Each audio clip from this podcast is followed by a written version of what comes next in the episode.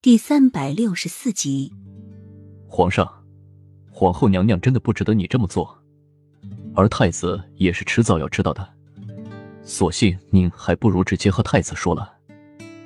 小西子劝道。齐盛瑞摇摇头。等朕摆平了所有的事情，帮小西铺好所有的路之后，再告诉他也不迟。再说，樱花夫人一直在查雨涵的这件事。就算朕不告诉小溪，他也会告诉小溪。他带小溪回来就是为了给雨涵报仇的。什么？那皇上，你还把樱花夫人留在身边？小西子一惊，齐盛瑞依旧笑着，妖孽的脸庞第一次出现一抹没有任何杂质的微笑。他答应朕，现在不会杀朕。等太子到了十六岁，朕便下去陪雨涵。这两个女人，朕都不愿意负，她们都是朕的挚爱。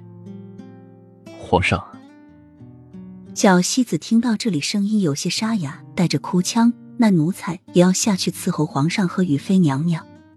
齐盛瑞冷不丁敲了一下小西子的头。那太子怎么办？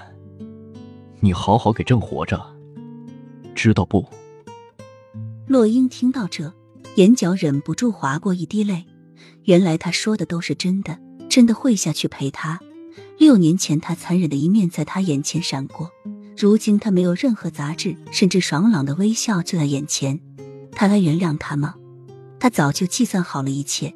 他选择幼梅，给他一座世外桃源，只不过却借由了一个十分残忍的借口，然后给予幼梅皇太后之位，他则到下面去陪他。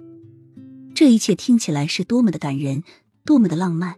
但是浅绿和洛王爷的死相在他眼前不时的飘过，还有孟婆在云霄山上对他所说的话，还有他对孟婆所发的誓。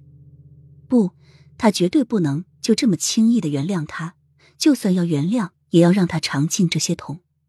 皇上，那樱花夫人，您准备怎么处置？她是要杀皇上的。小西子哽咽着说。齐盛瑞轻抿嘴唇。朕虽然现在不杀他，不代表以后不会。现在留着他，是因为太子需要他。等太子一登基，也是他的死期。洛英身体忍不住一个痉挛。等太子一登基，就是他的死期了。原来他留着他，不是因为他能治他的不举之症，而是为了太子。难怪在飞宫的时候，他明明知道有他的存在，却还故意放了他。